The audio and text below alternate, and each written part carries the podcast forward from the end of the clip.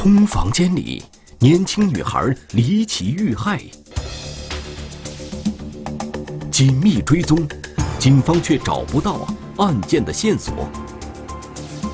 一张只有背影的照片，又能否帮助警方识破偷窥者的真身？偷窥者，天网栏目即将播出。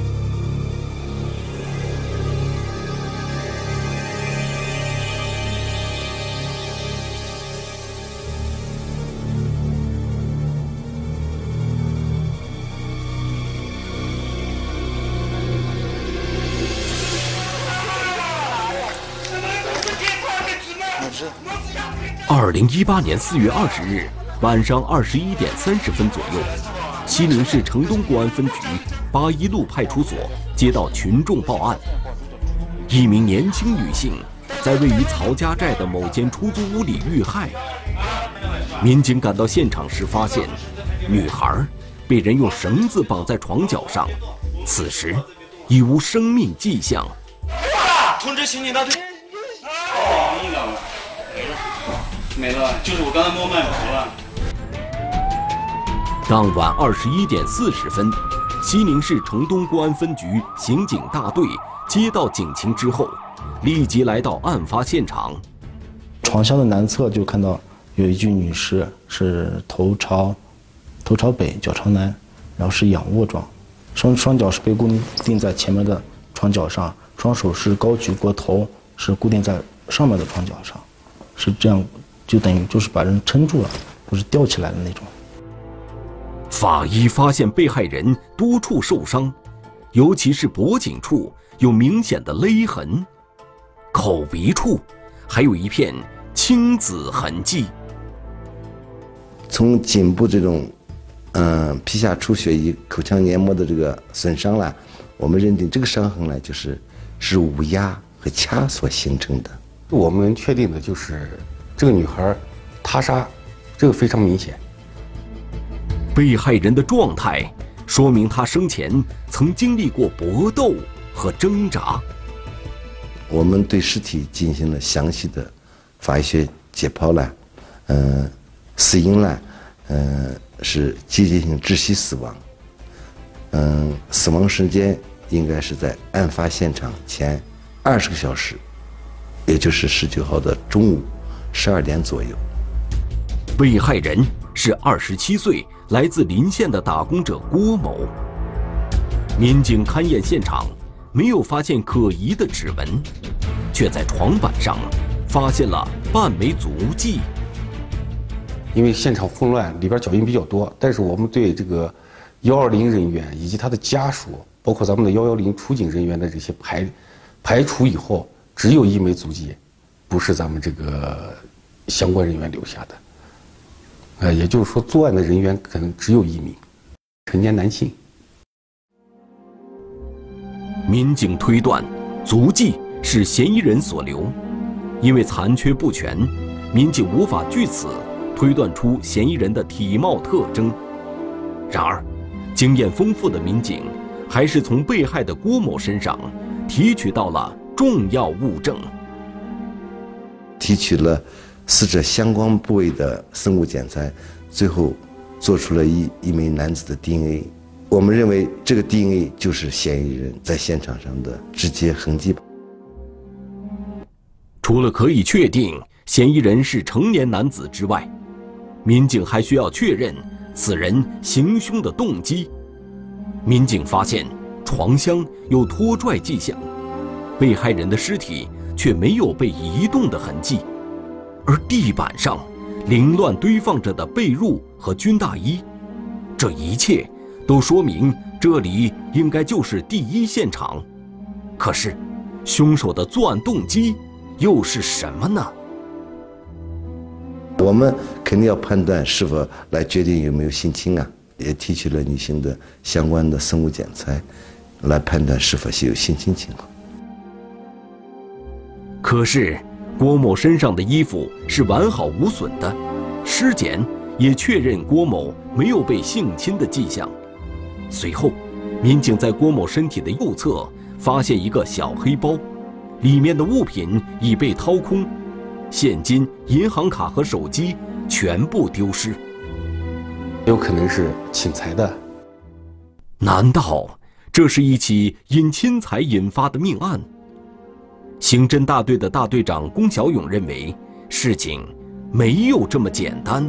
他的这些作案目的、作案动机嘞，当时掌握不了，有可能是情杀，也有可能仇杀，还有可能是侵财的。龚小勇的推断是有根据的，案发现场是一间出租屋，而被害人和他的两个女性同伴就住在对面的另一间出租屋里，两间房的房门仅隔着一条过道，那个楼道特别窄，就一个胳膊的距离，就是伸手的距离一个。四楼的特条件特别差，都是那个活动板房那种。据被害人郭某的两名室友介绍，他们三人一起租住在这里已经有三年了。楼层是由简易的活动板房搭建的，夏天热，冬天冷，但房租很便宜。最近一年里，整个四层只有他们三个女生租住了一间房屋，而其余的十二间房子都是空着的，无人居住。他们怎么也想不到，郭某能在对面的房间里遇害。这些就是说没有租出去的房子啊，门上都不上锁，房东就是偶尔上去，他就是看看有没有人把东西落到这儿，这些偶尔上去转一转，可以说就是这个院子进进出出没人知道。据了解，郭某生前在市里一家公司上班，案发的四月十九日早晨。他因休假独自留在出租房里休息。案发当晚，郭某的室友发现他不在住所，以为郭某去上班了，也就没有在意。但第二天上午，他们发现郭某没到公司上班，这才急着通知了郭某的家属。他们家里知道这个消息以后呢，从咱们的一个县城里赶到西宁。就在这个家里找他的这个堂妹来，就是也就顺手出去转转，看看那些空房间的时候，哎，打开一个对面这个房间的时候，忽然发现，呃，有一个人腿进去，才发现这个尸体的。案发地属于即将拆迁的城中村，有六条街道，上千所房子，大部分的房子是对外出租的出租屋，因价格便宜，吸引了许多外来务工者租住。来往人员比较复杂。郭某所租的房子位于曹一路，同其他的出租屋一样，并没什么特别。而且，这个院子里的楼梯非常狭窄陡峭。民警测试了一下，从底层上到四楼顶层需要两分钟。如果不是租住在这里的住户，一般不会有人愿意上到顶层。根据我们对这个现场的这个初步判断啊，认为这个嫌疑人呢，嗯，要么就是咱们这个受害人的关系网圈子里的人，要么就是对这个现场非常熟悉的人。因为他这犯罪现场呢，逗留的时间比较长，有这个捆绑过程。逃离的这个过程当中呢，对这个现场进行了后续的处理，他很从容。民警推断，此案很可能是熟人作案。否则，嫌疑人不太可能知道当天的顶层只有郭某一个人，而且还选择了在白天作案。为什么这个嫌疑人胆子这么大，在光天化日之下敢这么作案？他是不是对这个现场比较熟悉，或者之前就是跟这个被害人也没有什么积怨？负责视频侦查的民警调取了出租屋附近的监控影像。但遗憾的是，尽管出租屋门口就有一个监控探头，但是却没有开机使用。现这个摄像头是在案发前一周才布设的，根本没有任何录像资料。年轻女孩离奇遇害，警方却找不到案件的线索。面对空房子里多出的物品，警方如何顺线追踪，找出黑暗中的偷窥者？偷窥者，天网栏目正在播出。二零一八年四月十九日，二十七岁的女孩郭某在一间出租屋里遇害，民警考虑有可能是熟人作案，于是对郭某的社会关系展开了调查。对这个被害人的身边的这个朋友，然后就包括她的前男朋友，我们做了都做了一一的调查。对郭某社会关系的调查，并没有发现具备作案时间和行凶动机的可疑人员。郭某在这里已租住了三年，而嫌疑人对案发地的环境又相当熟悉，于是，民警将近三年里所有在案发小院里租住过的住户都进行了排查。目前在院子里居住这些人，他是最能掌握这个女孩的作息时间以及居住情况的，尤其是对这个就是租住的单身男性，挨个排查。最终呢，我们就是说，一一都排除了，没有院子里住这些人来，没有作案时间，没有作案动机。郭某的社会关系和租住地的租户都被排除了，接下来的调查又将如何开展呢？民警发现，曹一路出租屋的房屋格局和郭某租住地的房屋结构大致相同，由此看来，曹一路的租户们对案发地的情况也不会陌生，因此。民警也对曹一路的一百三十户人家展开了排查。当时局里对这个案子的就是定了一个方向，就是不能漏过每一个人。这这点呢，就是说的很简单，但是做起来很难的。我们做这个曹一路的排查这个组的人，工作一直没有停下来。然而，令人失望的是，即使经过大量的摸排。却依旧没有找到身份可疑的人。民警分析，郭某的遇害很可能并非熟人作案，案件的侦破停滞不前。一百三十一户查下来以后呢，也没有发现任何可疑的情况。出人意料的是，负责视频追踪的侦查员通过对社会监控的调查，终于发现了一名。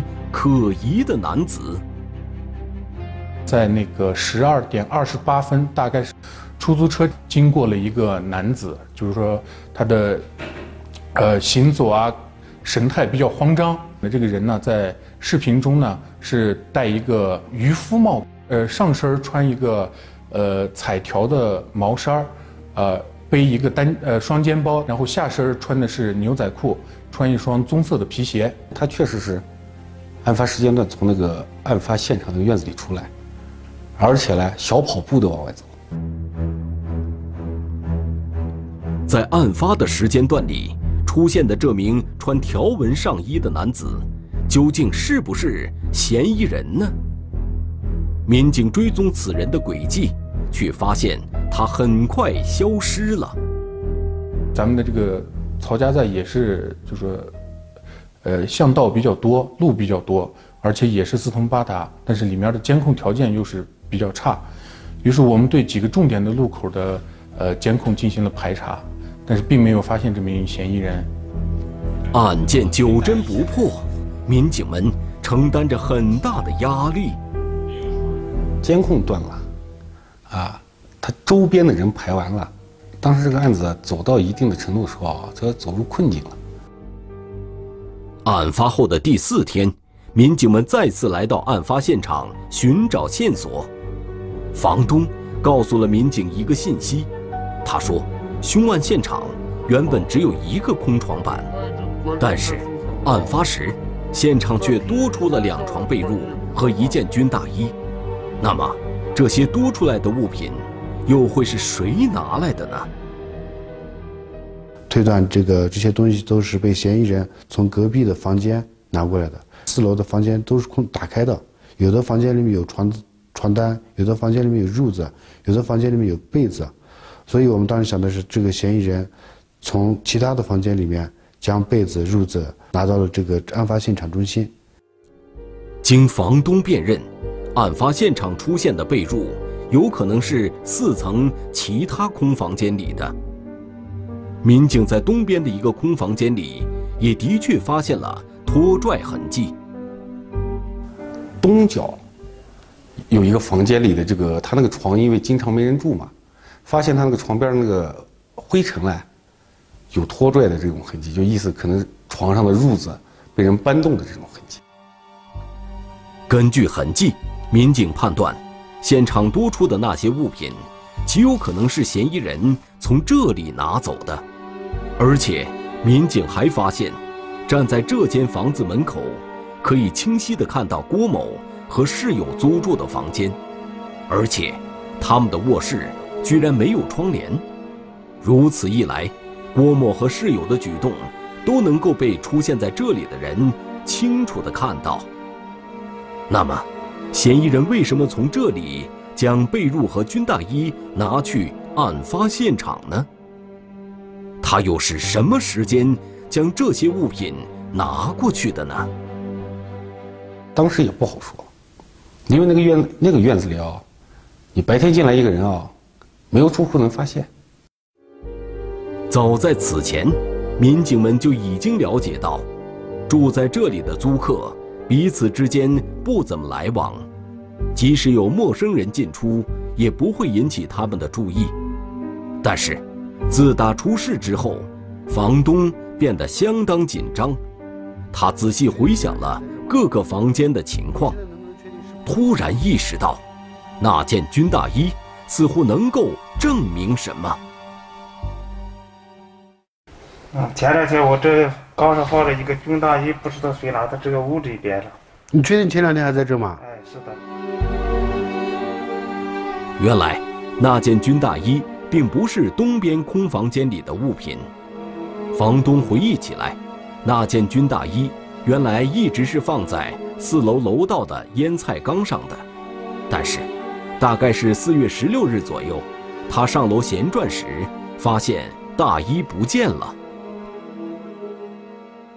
房东就是偶尔上去，他就是看看有没有人把东西落到这儿，这些偶尔上去转一转。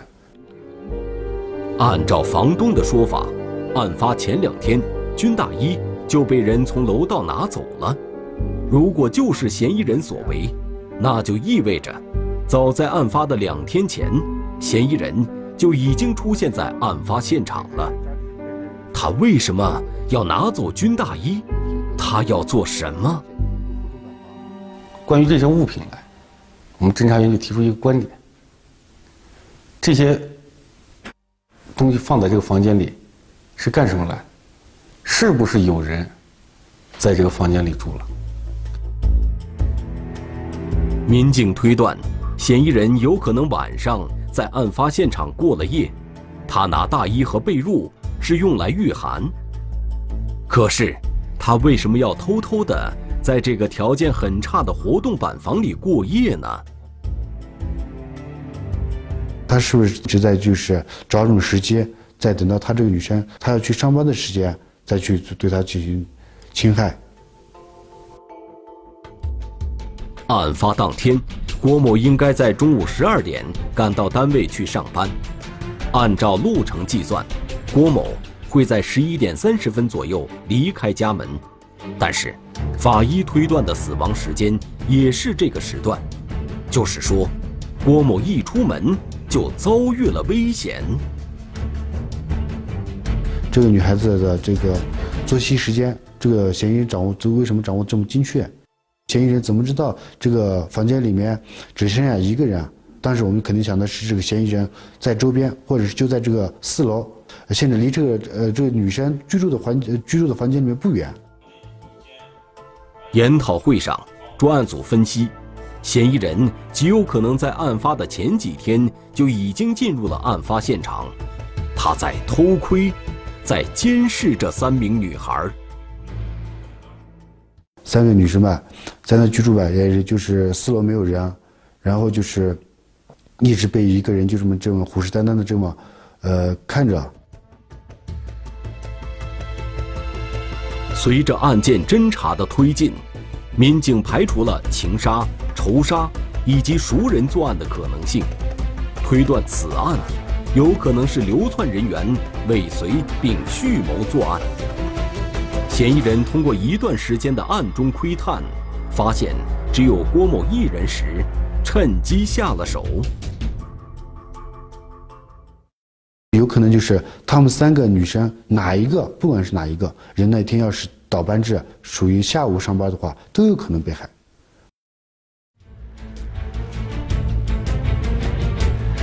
确认了这名偷窥者的存在，民警的内心更加着急。偷窥。是否还在继续？他的下一个目标又会是谁？视频监控里出现的那名身穿条纹上衣的男子，是否就是嫌疑人？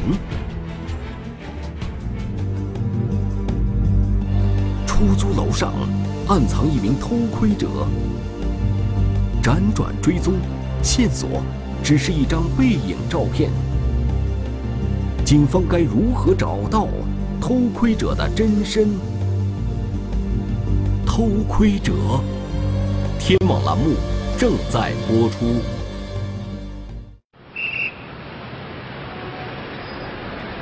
二零一八年四月底，民警对曹家寨周边展开仔细排查，查找监控里出现的身穿条纹上衣的可疑男子。但是，案发地周边人员流动性极大。案件又没有目击证人，这使得调查工作如同大海捞针。所以我们就发了这个宣传通告。与其大海捞针式的查找，不如公开信息。专案组在全市范围内发出了通告，动员更多的民众提供线索。首要还是要确定嫌疑人。如果他经常在曹家寨这一带活动的话，总有人知道他是干什么的。所以我们当时也是希望，就是群众对我们提供线索。与此同时，警方还启动了网络追踪，在互联网上，很多人看到了偷窥者的背影照片，各种信息向专案组陆续涌来。举报电话我们接到将近几十个来，我们对一个举报的来就是说。逐一核查，呃，基本上都排除了。案件的侦查依旧毫无进展，目前警方唯一的线索就只有一张嫌疑人的背影照片。专案组成员几乎每一个人都将这个背影熟记于心，大家研究他走路的姿态、步幅长短、行走习惯等，同时锲而不舍地。继续搜寻监控画面，这也是经过了好几天的努力吧。最后是在咱们的一个，呃，呃，就说已经看过的监控里面，二第二次的排查的时候，发现了这名嫌疑人。呃，第一次没有发现，是因为就说这个嫌疑人当时他从巷道内出来之后，整个身上的衣服都衣服衣着特征都发生了变化。监控显示。四月十九日下午十四点多，一名身穿白色长袖衣服的男子从博文路路口来到街道上。此男子戴粉色口罩，手里拿着一个红色的袋子，下身穿着和条纹衫男子一样的牛仔裤、棕色皮鞋。当时我们还不是特别确定这个这个人就是咱们之前确定的那个穿，呃，彩条毛衫的这个人。于，但是也不可能就说放放过一个，呃，有嫌疑的人。实际上，警方之所以一直没有锁定这名戴口罩的男子，不仅是两人的装束有差异，而且，二者在出现的时间点上也让民警困惑了很久。穿条纹衫的男子十二点三十分走出案发现场。如果他直接走出曹二路那个出口，仅需十分钟。但一个半小时之后，戴粉色口罩的男子才出现，所以民警一直没有将这两人联系起来。但这一次，他穿的牛仔裤和皮鞋引起了民警的注意。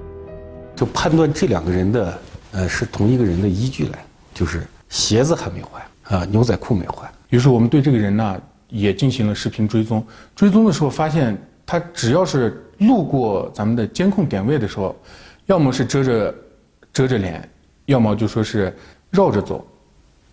所以这个也进一步加大了我们的那个呃对他的嫌疑程度。民警一路追踪戴粉色口罩的男子，看着他穿过昆仑路与博文路的路口，一路上先是扔掉手中的红袋子，后又去超市买了饮料，再后来进入了花鸟鱼虫市场。在我们追踪的同时，呃，法医又给我们反馈一条信息，说通过这个尸检，因为在这个嗯这个死者的尸体颈部。有一个，呃，左手的一个掐痕，大拇指特大大拇指的这个淤青痕比较明显，啊，当时那就断定这个嫌疑人应该是个左撇子，啊，他的惯用手是左手。那在我们对这个监控的追踪中发现，这个男子呢，经常单单肩背包，单肩背包，而且他是背在咱们的呃左肩。他在买了饮料之后，他也是用左手去拧的瓶盖。这几个细节就更加断定，我们就说这个就是嫌疑人。案发第七天，视频组侦查员追踪到四月十九日下午十六点二十二分左右时，嫌疑人上了一辆公交车，并且还同邻座的乘客聊了几句。此时，嫌疑人的面部轮廓已经比较清晰。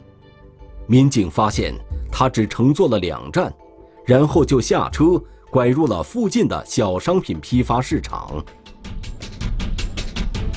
咱们这个，呃，小商品批发市场里面也是人员密集度比较大。通过调取物业监控，发现他在咱们这个小商品里面，小商品市场里面购买了一件呃外套夹克，然后呢买了一个黑色的棒球帽。当嫌疑人走出小商品市场时，民警发现。他又换了一套装扮，上身是一件军绿色上衣，戴黑色棒球帽，脚上的鞋子也换成了黑色的皮鞋，但是，他依旧戴着那只粉色口罩。就说没买衣服之前啊，这个人整个都是绷紧的，给我们的感觉他就是要逃离逃离，但是他到这个服装城以后，买了帽子买了衣服以后出来的时候。整个人的状态就是非常放松的一个状态。民警继续沿途追踪，终于在社会监控里发现了嫌疑人一张正面照片。这张照片使得案件有了突破。我，然后我们的这个就是说，把这张照片发放给我们的侦查员，继续走访曹四路走访的这组侦查员来，得到一个线索。就是有人反映，有这么一个人，感觉有点像。女孩离奇遇害，频频换装的男子是否与案件有关？一张照片让警方接近了真相。偷窥者究竟为何行凶？偷窥者。天网栏目正在播出。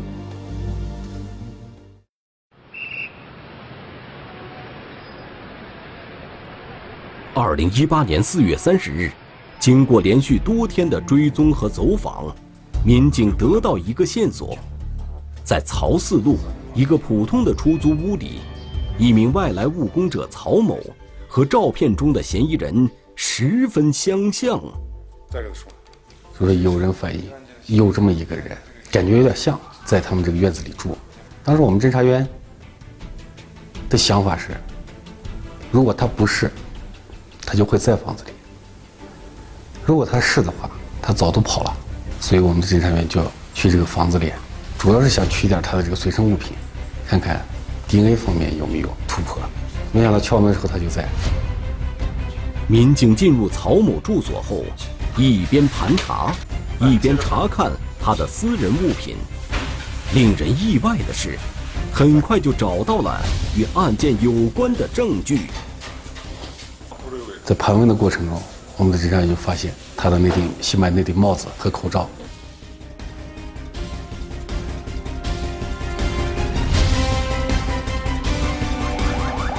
民警们当机立断，立即将曹某控制起来。通过技术检验，民警确认，杀害郭某的正是犯罪嫌疑人曹某。归案后，曹某供认不讳。二零一八年四月初，他从河南老家来到西宁打工，但一直没有找到合适的工作。经济拮据的他，于四月十六日。在曹一路附近的巷道里，看到了年轻的郭某和另外两位室友，便突然萌发了抢劫的想法。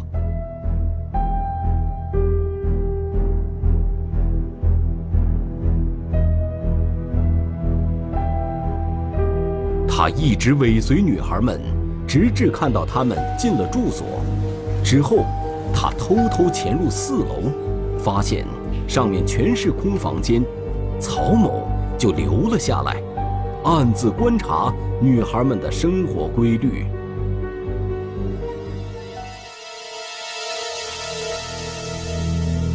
四月十八日夜晚，曹某看到三个女孩回家了。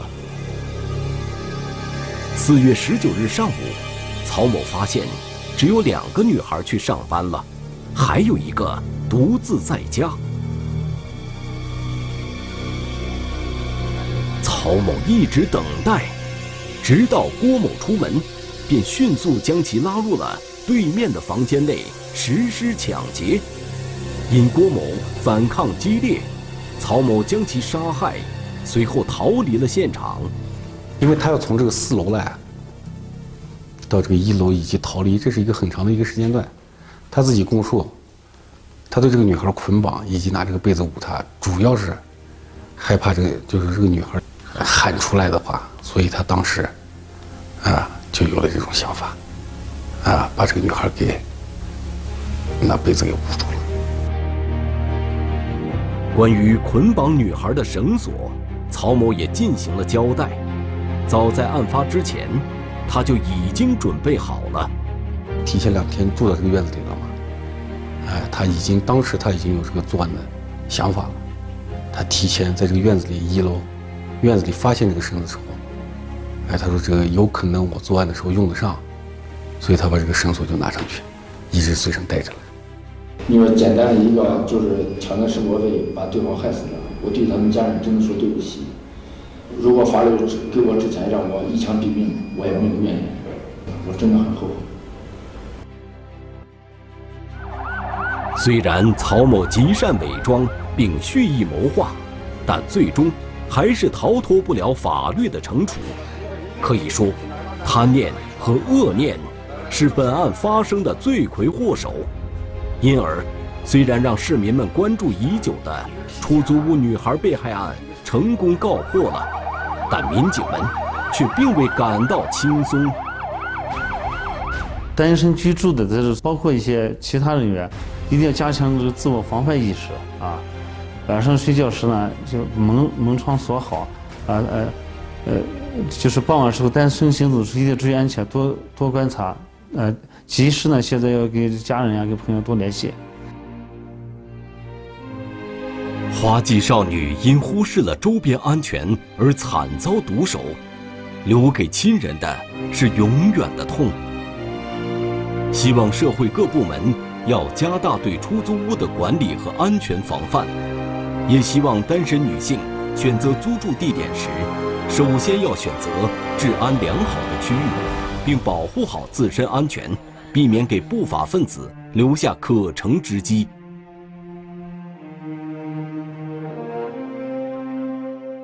中华人民共和国公安部 A 级通缉令：郎爱平，男，一九八零年三月七日出生，户籍地甘肃省岷县岷阳镇苗泉新村一百四十号，身份证号码六二二四二九一九八零零三零七零零幺幺。该男子为重大盗抢骗犯罪在逃人员，公安机关希望社会各界和广大人民群众及时检举揭发违法犯罪活动，发现有关情况，请及时拨打幺幺零报警。